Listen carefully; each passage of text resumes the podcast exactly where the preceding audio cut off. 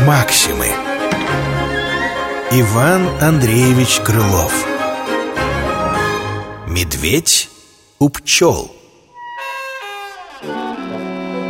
Когда-то о весне зверями в надсмотрщике медведь был выбран над ульями. Хоть можно выбрать тут другого, поверней.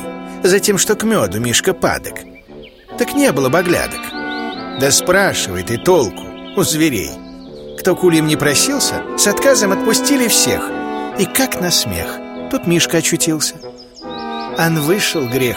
Мой Мишка потаскал весь мед в свою берлогу Узнали, подняли тревогу По форме нарядили суд Отставку Мишке дали и приказали Чтоб зиму пролежал в берлоге Старый плут.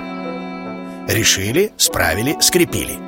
Но меду все не воротили А Мишенька и ухом не ведет.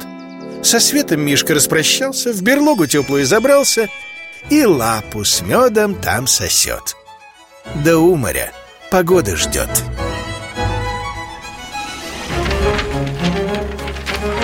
Максимы. Иван Андреевич Крылов. Медведь у пчел. Читал Владислав Купряшин